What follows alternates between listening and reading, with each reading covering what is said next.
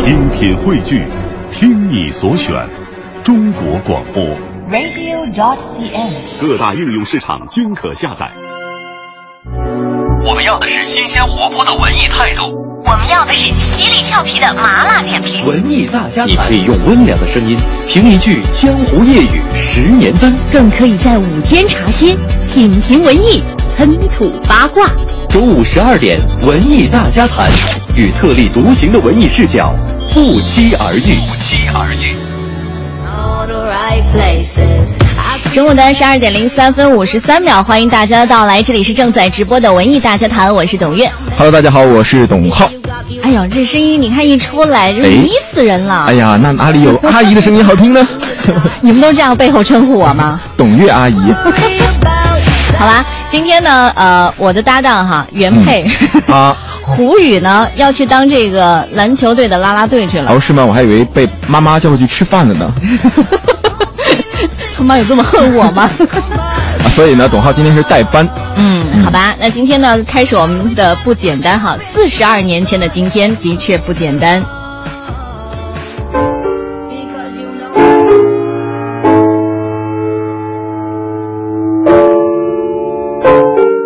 四十二年前的今天，阿德里安·布劳迪出生在纽约，执着的演员梦想和卓越的表演天赋，为他赢得最年轻的奥斯卡影帝的称号。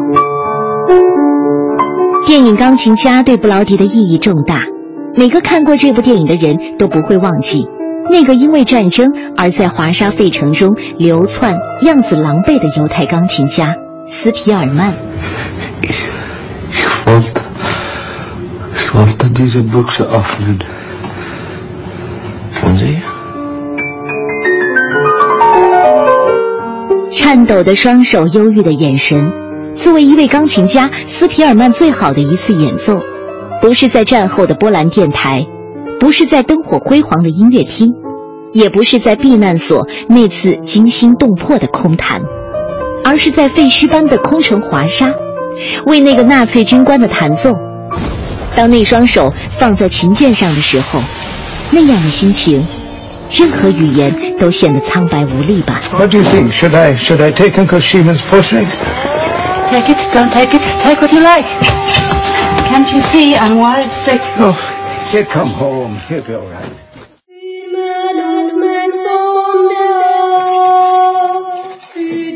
布劳迪有很深的中国情结。从小在纽约唐人街长大的他，是中国功夫片的超级粉丝。李小龙则是他的最爱。二零一四年的电影《天将雄狮》，布劳迪终于圆梦中国。黄沙漫天，刀枪剑戟当中，让我们看到了不一样的他。I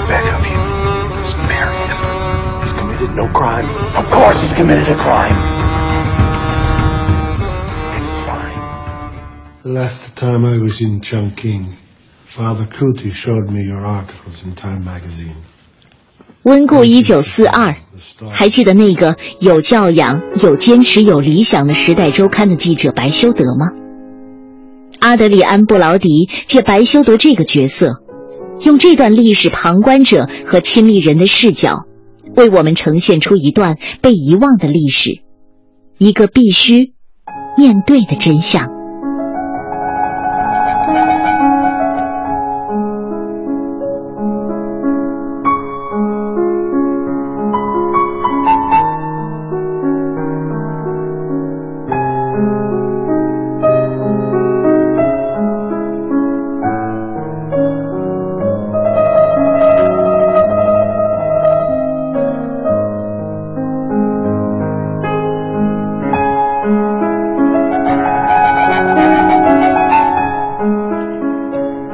德里安·布劳迪，我相信我在告诉你，他还在《金刚》当中出演过那个角色，绿眼睛，你还记得吗？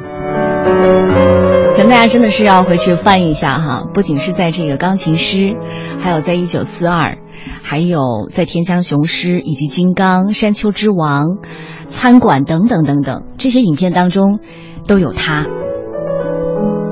好吧，接下来继续我们今天的节目。你看我这特奇怪，你知道吗？我平时都是看着胡宇啊，那死样子。你就把我当成胡宇。好吧，这个在啦啦队当中哈一枝独秀的胡宇。啊，接下来呢，我们要开始给出今天的互动话题了，就是跨界导演的电影处女秀。刚才说到的阿德里安·布劳迪呢，没有做过这个跨界导演，但是他当过监制，就是在《蓝调传奇》当中由他主演的。同时呢，他也做起了这个包括《蓝调传奇》还有《千皇》的制片。但是我们今天为什么会聊这样一个话题呢？嗯，为什么？如果是你在关注最近哈何炅的这个《栀子花开》。还有伊能静的《我是女王》等等这些影片，你都会发现，几乎所有的演员演而优则导。哎，我觉得这个真的已经成为一个产业了耶。如果说我一年可能看十部电影的话，本来我可能要看一些传统导演的这些作品，但因为这些人齐刷刷都出来了，我真的想看一下他们做导演他们的功夫有多深。哎，那我可能电影票就会买他们的。好吧，今天的话题呢，也希望大家都可以加入进来，欢迎大家在微信公众平台上搜索“文艺大家谈”五个字加入我们。接下来呢，要进入我们今天的十二点娱乐播报，最新鲜的文娱资讯，最时尚的热点追踪，引爆娱乐味蕾，揭秘娱乐世界。十二点娱乐播报，根本停不下来。开始我们今天的十二点娱乐播报。今天关注的头条呢是《白日焰火》。哎，第六届中国电影导演协会表彰大会颁奖典礼日前呢在北京举行。协会主席李少红、陈凯歌、冯小刚、徐峥、姜文、范冰冰、汤唯等大腕云集呀。这《白日焰火》呢夺得了三奖，成为最大赢家。娄烨呢也凭借《推拿》获得了年度的导演奖。影片呢，《白日焰火》更是斩获了年度影片的嘉奖。另外呢，演员方面，我们来看看，廖凡、巩俐分别获得了最佳的年度男女演员奖。陆阳呢，也是凭借了《绣春刀》荣获了年度的青年导演奖。嗯，你知道冯小刚上台的时候呢，还说了一番话哈，这个啊，《速度与激情七》啊，这个啊，首日票房破四亿了啊，嗯，是三点九一亿。冯导，他说这个事情啊，让中国导演压力很大。冯导还说了哈，希望中国导演们呢可以兼顾艺术和市场，要为中国的电影顶住压力。你想想，有哪个票房就是院线哈可以为国产电影排片百分之六十的？至少我觉得也说明一个问题，就咱中国导演真的是扛起来啊！有谁可以让这个院线都买你的单呢？对不对？好，这里是正在直播的十二点娱乐播报。接下来关注的第二条呢，就是和王学兵有关的。哎，他怎么又出现了？啊，前天晚上啊，王学兵和妻子张芊芊现身了戏剧《蠢蛋》首轮的最后一场演出。那在看这出戏的过程当中呢，王学兵的不时面露微笑，心情看来是非常不错的。这也是他涉毒风波之后首次现身出席活动了。我觉得太高调了。你知道我看到那张照片了没有？嗯。呃，平排坐着四个人，哎，王学兵啊，张芊芊，蒋勤勤，然后接下来是陈建斌，他们四个怎么坐在一起了呢？不是，我觉得他们应该打起来啊。所以说，这个陈建斌的心还真是够大的哈。但是至于这个一个勺子能不能在五月一号还能跟大家见面呢？我觉得估计见不到了。话说呢，这个三月十号的时候，王学兵和张博涉毒被抓。在三月二十六号的时候，北京警方就通报了王学兵在交代违法犯罪事实的时候认罪态度良好，所以呢，他也成为近期涉毒明星取保第一人。你也就能看到他为什么还出现在话剧现场。但是话说回来，我总觉得这圈子里肯定有卧底。卧底是谁呢？真的会有卧底，就是。纯粹靠这个朝阳区居民，类似我妈那种广场大妈，搞不定，真搞不定。好吧，真的是玩笑话了。接下来呢，继续我们的播报，这个呢是和昨天晚上的一件事情有关的。嗯，那昨天晚上呢，身着黑衣白裙平底鞋啊，看这一身打打扮啊，田朴珺现身了北京语言大学做。习惯就好有声书的高校巡回演讲，那在现场当中呢，田朴珺也是自己爆料啊，大学曾经遭到退学的这样的一个经历，并且回答拒绝王石先生求婚呢，是什么原因呢？就是因为想要更加独立、更加强大的时候，再站在王石的身边。哎呀，但是刚开始哈把他请出来的时候呢，主持人是用“女强人”三个字去形容她的。然后他说：“哎呀，我不是女强人啊，我只是风情万种的独立女性嘛。”在演讲的时候呢，他也给大家分享了他的大学退学经历，因为旷课太多了，被勒令退学。然后他去找校长理论，校长就跟他说了：“哎，你要是能找出另一个跟你旷课次数一样多的学生，我就撤销退学的处分。”他想了很久，我总不能出卖同学吧，所以只好拎包走人。他也说，在走出校门那一刹那，真的非常的痛苦，就像跳伞的人在半空中，你才发现自己没有伞包怎么办呢？会把自己弄得很惨哈。回忆这段经历呢，他也说，其实没有这段特殊的经历呢，真的就没有他今天了。嗯，那另外也有人问到说，你的择偶标准到底是什么呢？田朴珺就笑了，他说啊，那就是他啊，那就是王石。另外呢，主持人也追问啊，对于这个他是怎样的呢？田朴珺说，那就是应该是一位成熟、有文化、低调、有内涵的人。另外，他还特别的强调啊，自己呢是个外貌协会。田朴珺呢，在网络观察里边也说过那些喜欢他和不喜欢他的他的人。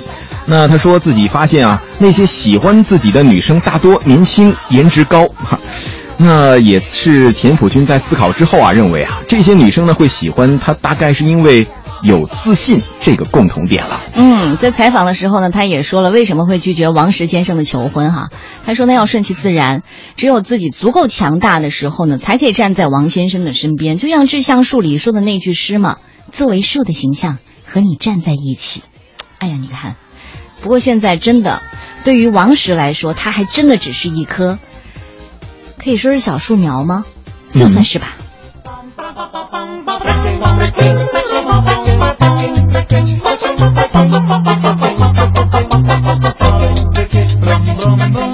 Desde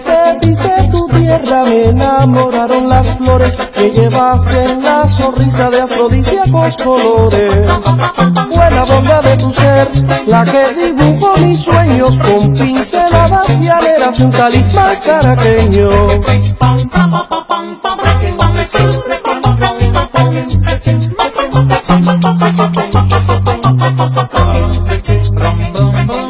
Desde que pisé tu tierra me enamoraron las flores que llevas en la sonrisa de afrodisíacos colores.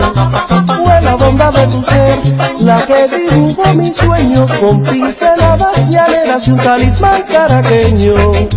Siempre te busco en mis mañanas para respirar tus ojos debajo de la ventana. Cuando te encuentro, lo inunda todo tu silueta de cristal, provocando la codicia de aunque sea en sueño, alguna de tus caricias. Ay, ay, ay, Venezuela, ay, ay, ay, Venezuela.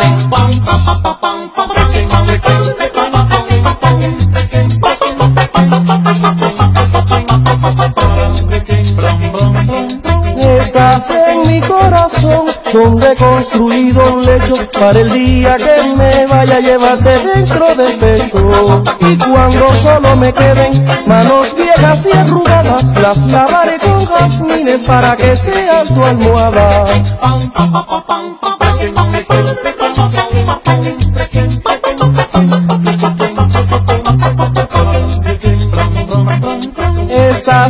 Mi corazón, donde he construido un lecho para el día que me vaya a llevarte dentro del pecho.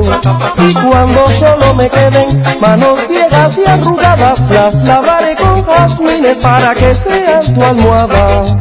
Siempre te busco en mis mañanas para respirar tus ojos debajo de la ventana. Cuando te encuentro, lo inunda todo tu silueta de cristal, provocando la codicia de tener, aunque sea en sueños, alguna de tus caricias. Ay, ay, ay, Venezuela. ay, ay, ay Venezuela, ay, ay, ay Venezuela, ay, ay, ay Venezuela。最新鲜的文娱资讯，最时尚的热点追踪，引爆娱乐味蕾，揭秘娱乐世界。十二点娱乐播报，根本停不下来。欢迎继续进入今天的十二点娱乐播报。接下来我们要关注的就是在昨天晚上从北京人民艺术剧院获悉的话剧表演艺术家胡宗温于昨晚十九点四十一分因为急性心肌梗死，在北京逝世，享年九十二岁。胡宗温在仁义的舞台上塑造了很多脍炙人口的角色，比如说《雷雨》当中的四凤，还有《骆驼祥子》当中的虎妞，《茶馆》当中的康顺子等等。嗯，胡宗温呢是一九二二年出生在湖北的汉口，他呢一九三五年在武汉加入了诗人光未然创建的拓荒剧团。这个剧团呢，在一九三九年第二次国共合作之后呢，被收编为了抗敌演剧的第三队。嗯，当时呢，胡宗温也是跟随着这样一个队伍啊，奔赴了全国各地演出。新中国成立之后呢，他进入了北京人民艺术剧院任演员。他将自己对母亲的感情融入了《雷雨》当中四凤这个角色，刻画出人物内心的细腻的世界。这部剧呢也取得巨大的成功，在七十年代的茶馆演出当中，五十多岁的胡宗温挑战剧中十五岁的康顺子一角，将这个几乎没有台词的小人物表现得丝丝入扣。在一九九二版的茶馆当中呢，七十岁高龄的胡宗温最后一次饰演康顺子，这部戏呢也成为他的告别演出。啊，老掌柜走了，康顺子也走了，昔人已乘黄鹤去，此地空余黄鹤楼。一代人的茶馆算是翻篇了。嗯，好，这里是正在直播的十二点娱乐播报。接下来呢，要关注的可能也是时下哈，哪怕平时你不炒股的朋友，可能也会关注的，就是在昨天，香港 TVB 呢突然在微博上宣布了这个香港股市连日来晋升。无线呢今天突然宣布，将会在下周一，也就是本月的二十号午夜时段重播《大时代》。无线呃，无线的这个企业传讯部的副总监曾曾醒明他就说了，鉴于现在这个股市的气氛哈，所以就安排重播《大时代》来配合热潮。问到你是不是会担心这个丁蟹效应重现？曾醒明呢就说，郑少秋主持的《Sunday 亮声王》播了一段时间，但这段时间呢，这个股票市场一直很旺啊。他认为过往呢，郑少秋和跌势的关系纯属巧合。嗯，真的是巧合吗？到底当时发生什么事儿哈？哎，让我们来回顾一下。嗯，《大时代》呢这出戏啊是首播在上个世纪九十年代。那那张郑少秋看着暴跌指数的画面，可以说啊，至今很多网民都非常的记忆犹新。他们呢也把这张非常传神的图片用在表现，比如说恐惧啊这样的一些表情的时候，啊非常恐惧。那 TVB 的午夜现在正上映的是《冲上云霄》了，那之后呢原定播放的是《冲上云霄二》，但是现在呢却突然改播了《大时代》。那再看一下这出戏呢，上一次重播应该是九七年，也就是大概十八年以前了。嗯，为什么叫丁蟹效应呢？或者说又叫秋官效应呢？它真的是这个股票市场的一个奇特现象哈。说呢，这个从郑少秋在九二年的大时代当中饰演丁蟹开始，凡是播出由郑少秋主演的电视剧，恒生指数或者是 A 股呢，都有不同程度的下跌，股民损失惨重的现象。但是呢，在二零一二年五月二十一号的时候，郑少秋主演的新剧《星战》在 TVB 开播之后，五月二十三号，港股结束了四天的跌势。网友就说：“哟，你看这次吧，丁蟹逆袭了吧？”说到 TVB 这个时代重播这个大时代，难道是想给这个股市降温吗？我觉得也是时候该出来了，至少这两天吧。呃，当年看的时候呢，我就特别喜欢丁蟹的大儿子那演员，我忘了是不是就是吴启华，就戴了眼镜的。然后觉得陶大宇呢演的太坏了，一直对郑少秋是恨不起来，因为呢戏说乾隆太深入人心了，因为呢我实在太喜欢楚留香了。海使我胸襟，河山飘我影中，雲彩揮去卻不去，赢得一身清风。曾自上心间，情牵不到此心中，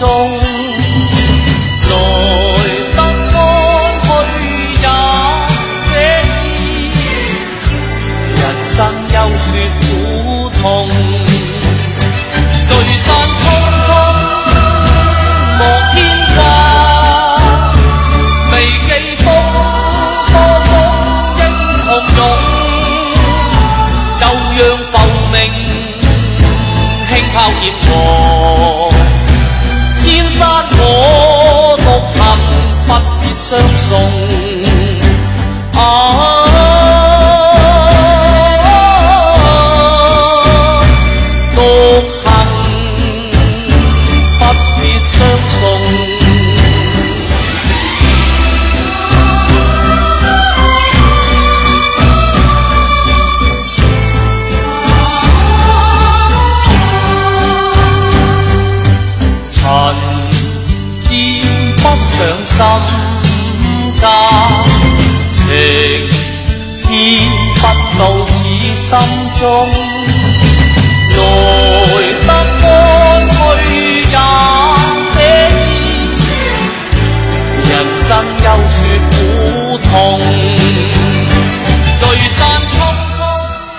仍觉得 TVB 呢是进行这个风险教育哈，真的是用心良苦。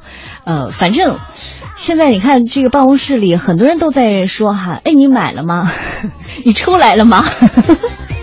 好吧，这是一个现象。但是呢，我发现在今天的这个所有经济版的头条呢，基本都是在戏谑这件事情，就是在说这个 TVB 重播《大时代》的事儿。不管怎么样，都是给所有的网民朋友一个提醒了。好吧，接下来继续我们今天的十二点娱乐播报。自从这个迪士尼宣布将拍摄真人版的花木兰》电影之后呢，选角就成了影迷最关心的事儿。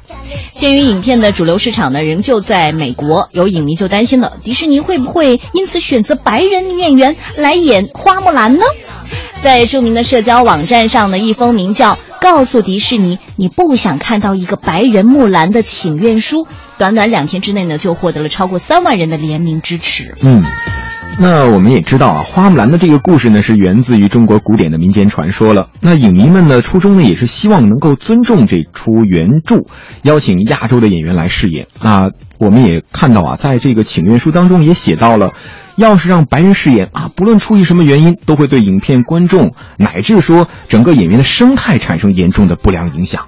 那目前呢，迪士尼方面还没有对这份请愿书做出任何的回应。对啊，有本事你也让我去演白雪公主，你试试看。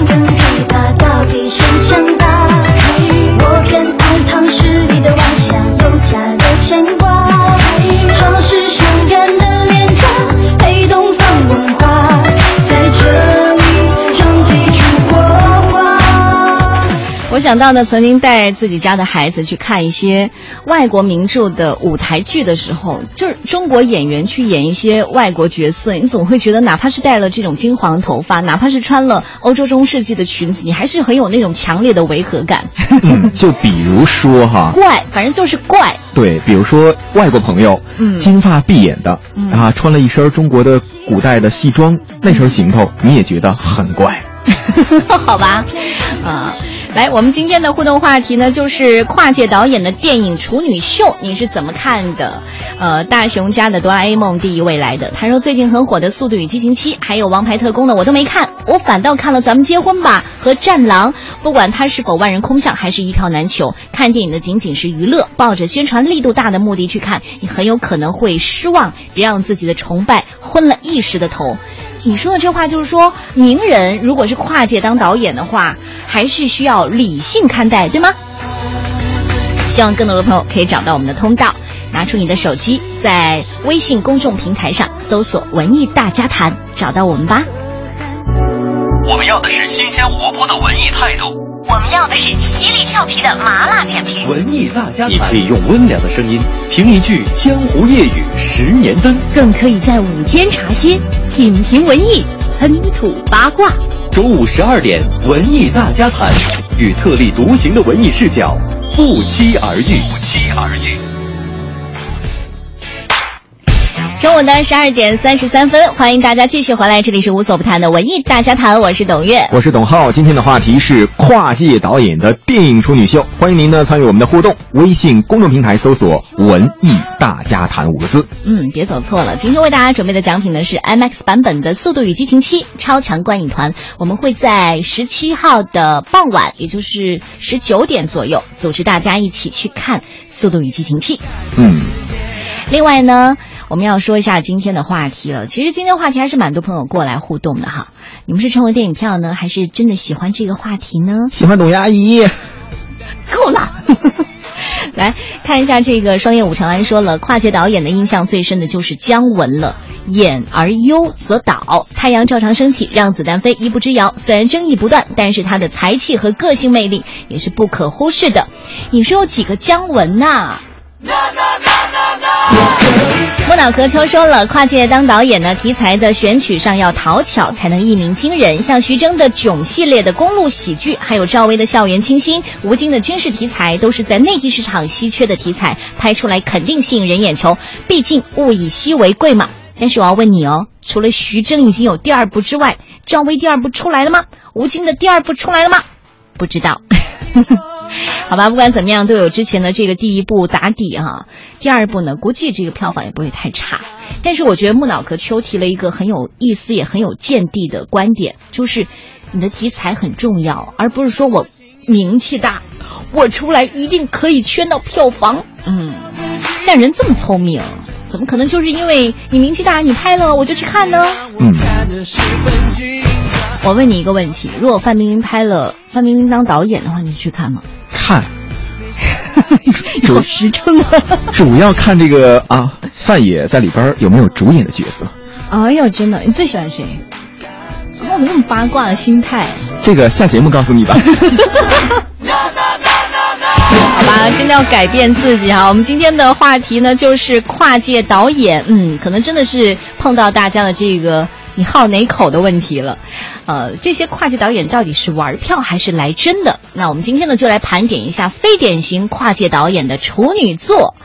这外行来了，内行该怎么办呢？你到底要干什么？你对沈冰做什么了？这就是你想要的吗？我就把他糟压了吗？他他就永远都醒不过来了。老吴。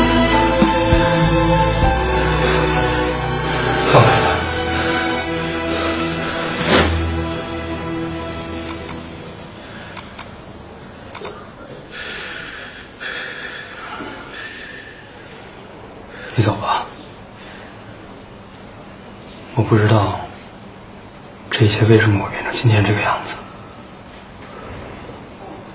我错过。这就是陈思诚的《北京爱情故事》。嗯，有多大的卡司呢？比如说请到梁家辉吧，刘嘉玲吧，比如说呢还请到了佟丽娅吧，佟丽娅她必须得上。啊，说到在这部电影当中哈，陈思诚呢不仅当导演，也当这个。演员就是导演演员两不误嘛。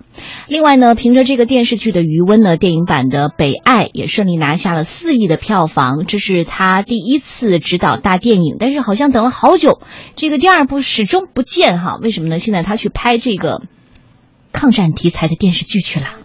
你说有那么多时间吗？对不对？嗯。而且我觉得他已经足够有野心了。没错，其实啊，这个。电视剧出来的时候呢，还有很多人都是保有争议的，嗯，包括它里边的一些广告植入哈，那还看他在未来能不能 hold 得住这些面对各方的争议了。嗯，比如说，我特别想跟他说一句哈，就是你可以有野心，但是呢，我觉得按目前的状况来说呢，技术上还是不够炉火纯青。比如说讲了几个故事，还有一些比较青涩的，呃，所以说有一句话叫“贪多嚼不烂，且行且留神”呐。来，接下来呢，还有一位也是跨界的，可能我说到他的时候，你不是太明白他到底是谁。来吧。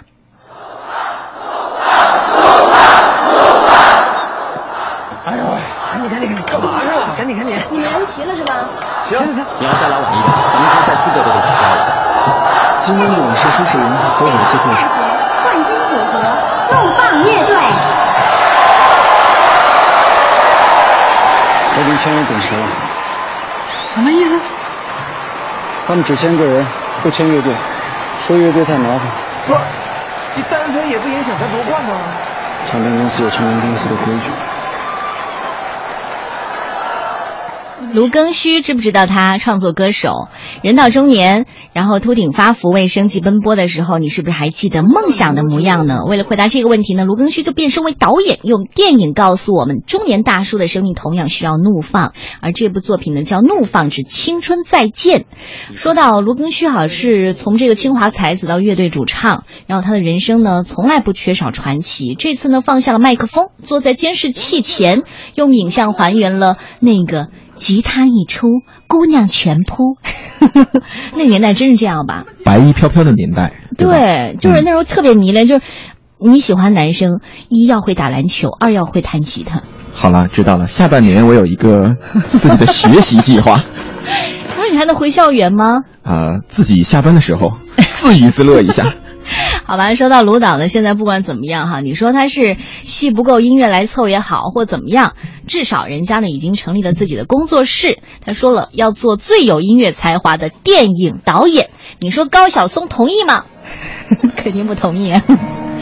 好，我们今天的互动话题呢，就是这些跨界的导演他们的电影处女秀。看到了双叶武长安说了四小花旦的老徐徐静蕾啊，她就是跨界女导演。前期的文艺风，我和爸爸导演文艺处女秀之后呢，是一个陌生女人的来信，自说自话，嗯，自话，文艺范儿，还有从这个杜拉拉亲密敌人商业化，然后时尚风风格转变，有一个地方只有我们知道。多重探索，正像他导一部电影片名所提示的那样，梦想照进现现实。但我今天呢，不想放这种大家都已经嚼烂的一些电影啊，我我想希望呢帮大家就开发一下。哎，还有谁其实也做过导演？杨采妮，你相信吗？杨杨杨导。一个性侵犯的。到底是一个怎么回事？都是那个被告跟那个受害者两个人去讲。看他孤苦无依，想多照顾。挣扎越大力，他们越用力的抓我。谁对谁错？有一些旁听的人，他们都不在现场，可是他们都会有一个想法。在社会里面，如果你牵入了这么一个案子的话，人群的一种眼光会产生很多影响。孩子来讲是非常大的受伤。当然我会同情，可是真的大部分人会变回来叫这个受害者。更不要说他们粗鲁拿着摄像机对着你，那些状态都会让女孩子再次受伤的。我不想告了。男性来讲，如果一旦他陷入一个性侵犯的案件的话，他的承受的结果也不是那么好，啊，对包括会去做这种所谓夸张。大家都很主观的去看这件事情，每个人都有一些想法。比如说，医生太太会这么怀疑过自己丈夫吗？我觉得会，因为社会的特殊眼光，每个人的信心跟他的信念都有所动摇。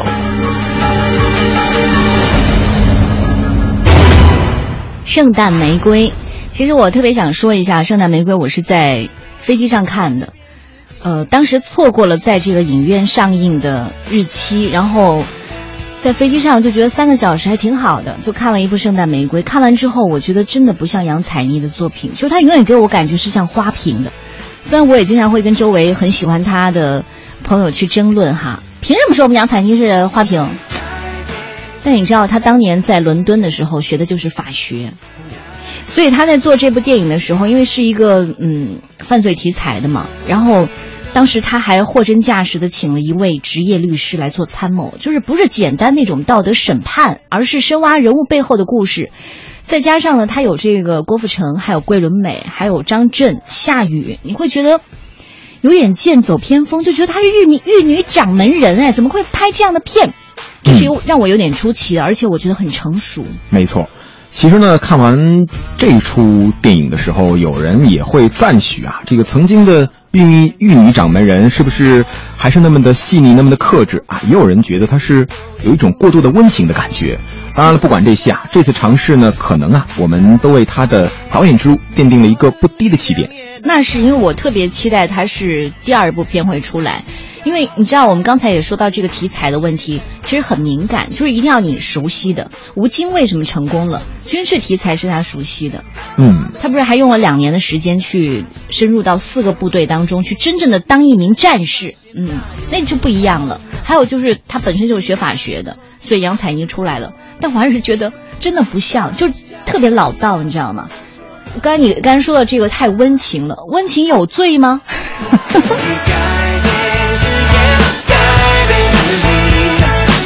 来你们都很有野心，希望可以改变世界。但你知道吗？像这些所谓的演员，当他们开始跨界当导演的时候，会让很多的内行导演会觉得，你们用这种艺高人胆大的方式洗牌，让我们靠哪里站呢？嗯，为什么他们要进入导演行业？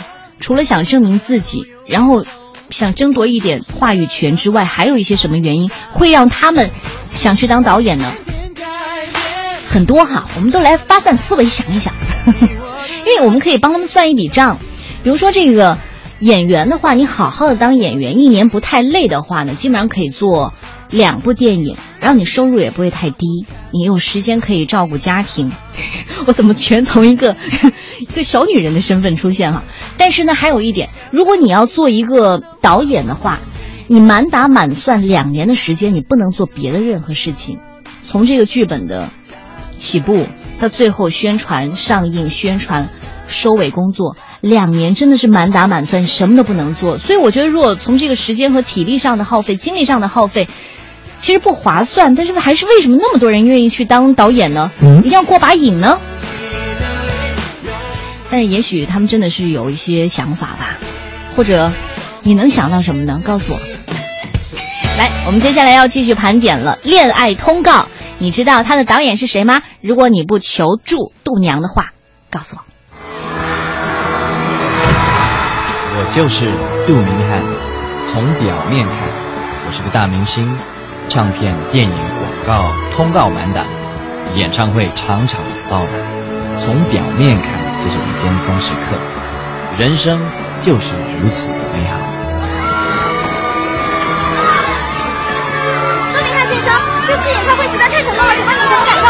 受？太上海了！What you new style music? I call it synced out, combining Beijing opera and hip hop. You heard it here first. 万川，你跟蔡思慧小姐已经在一起了，这次你是怎么回应的？今天演唱会，蔡思慧小姐怎么到现场为了爱的鼓励呢？我说演唱会才刚结束，你竟然在那问绯闻？杀了你！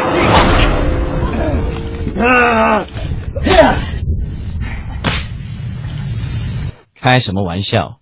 明星的一举一动都要很小心。我只好说，蔡小姐人很 nice。好了啊，谢谢大家了，今天拍够了，别问够了啊。小杜今天特别的累，让他休息吧。谢谢大家啊。超级经纪人郑姐一手把我捧红，有郑姐在，我都可以放心。杜明翰，你刚刚看到了吗？你刚刚有没有看到？除了你，我什么都没有看到。除了你，什么都没有看到。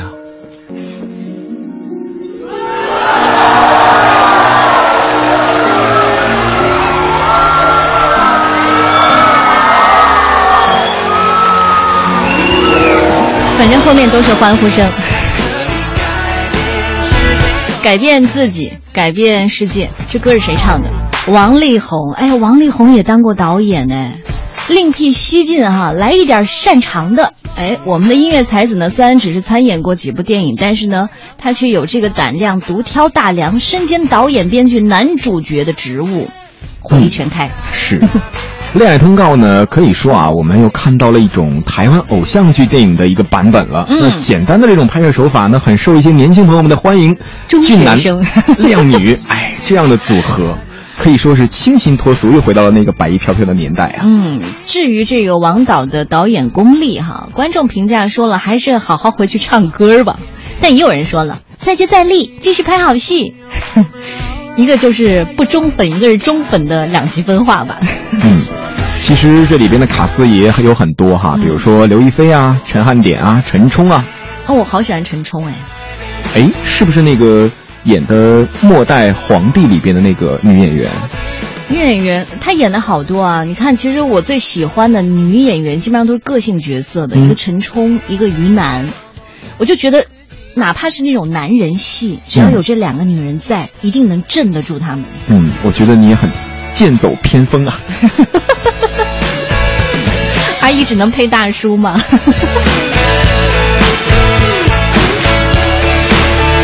吧，我们今天互动的话题呢，就是那些跨界的导演。嗯，刚才其实大家都提到很多哈，赵薇也是跨界导演啊。你看大眼睛有智慧，导演处女秀就致我们终将逝去的青春。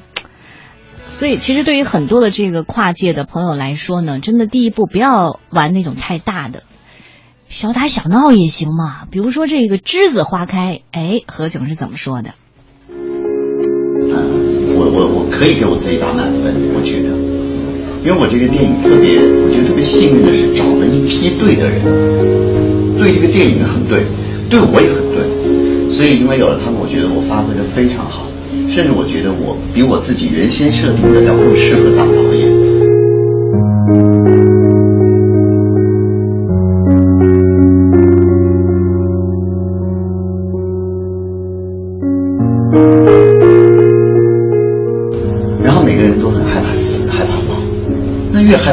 应该享受现在。所以我希望《栀子花开》这部电影就是告诉你，只要你不放弃，坚持梦想，永远都来得及。所以青春永远不是要去怀念，青春永远是要享受的。所以我们这一次的电影就叫做《来得及》，那主题就是来得及，什么都来得及。不要老觉得好像过得最好的时候就在最好的时候。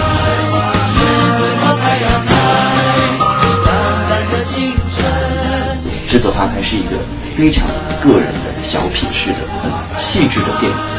人总是在不相信自己的时候错失很多机会，然后我们想要把这个电影献给不服输、不服老，然后不被岁月改变的人。立刻来电，好，大家一起。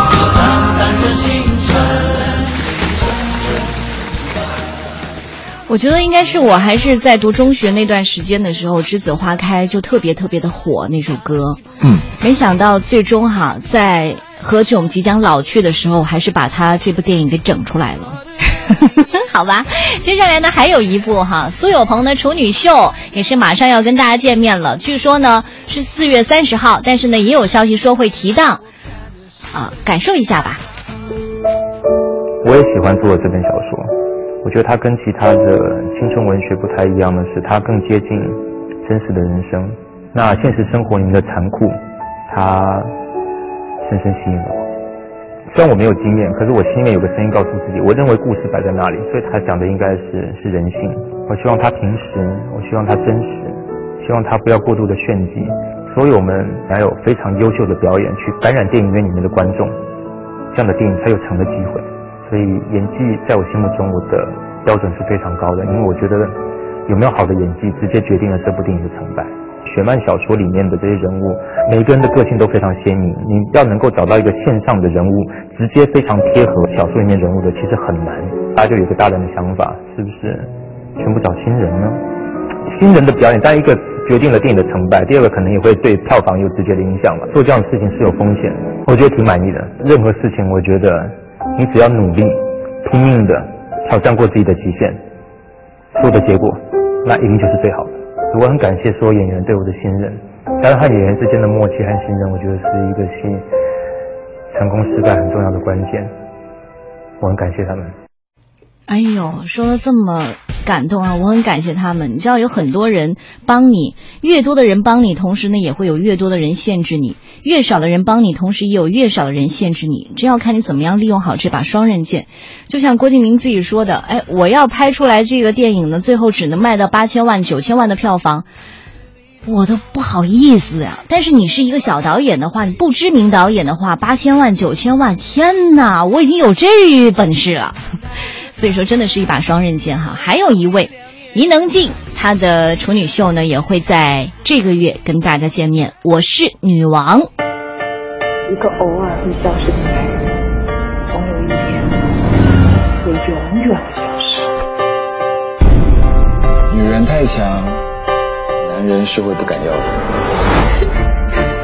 女人太弱，男人会不珍惜。就是谈恋爱太过用力了，所以男人才会这么折磨你。我愿意宠他。大王女人啊！情场上站着，你当做买卖呢，还利益共享。我们之间没有付费机制。我他妈的谁不起！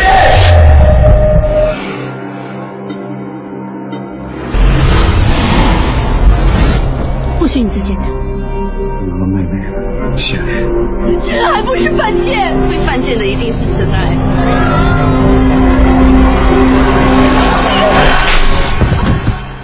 你就是爱逞强。我是真的强。我一直以为我们要学习的是在爱情里听从女仆，学会变成主宰情感的女王。但现在我才知道，原来我们可以连女王都不做，我们只要做自己。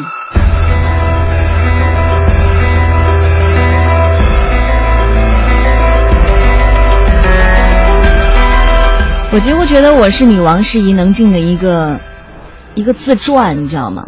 当他说了，哎，为什么你恋爱要这么用力的时候，我就觉得，哎，这不是伊能静给大家的感觉吗？所以，如果说第一步哈，大家可能抱着这种要小心翼翼的态度去对待的话，一定要跟你平时暴露在公众面前的那种那种气质要特别的吻合，对吧？嗯。吴京要是去拍一个《我是女王》，我真受不了。应该他媳妇儿拍吧？王谢楠吗？哎，我不是女王。好吧，我们今天的话题你感兴趣吗？呃，哪怕我们的节目结束了，也希望大家继续的参与互互动哈，因为我不一定是从这个我念出的这些微信的朋友当中挑选我们的观影团的。哎，你看多狡猾呀！好吧，不管怎么样哈，看了一个又一个的票房奇迹，这都是一些新生代的导演带给我们的。其实对于观众来说，越多的人投入到电影，只会为我们呈现更百花齐放的一个一个业态。其实我们是乐于见到这种重新洗牌的局面的。嗯，没错。然后又得罪人了。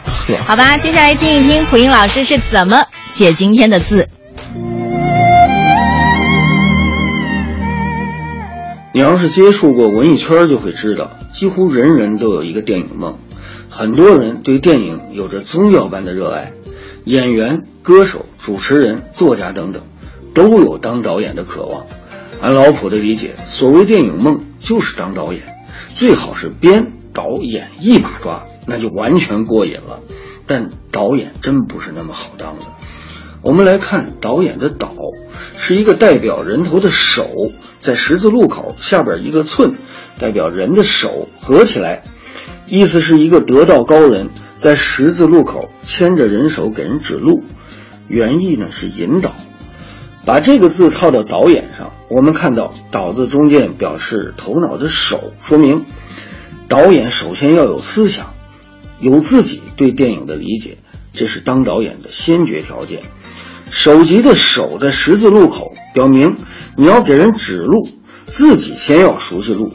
电影与其他艺术门类最大的不同就是工业化的大生产，投资动辄过亿的电影，要动员非常多的社会资源和技术部门。就导演而言，对编剧、表演以及服化道、灯光、摄影等技术门类，乃至音乐剪辑、蒙太奇都要了解，最好精通，否则就无法在剧组建立权威。最下面的手尤其重要，它表明。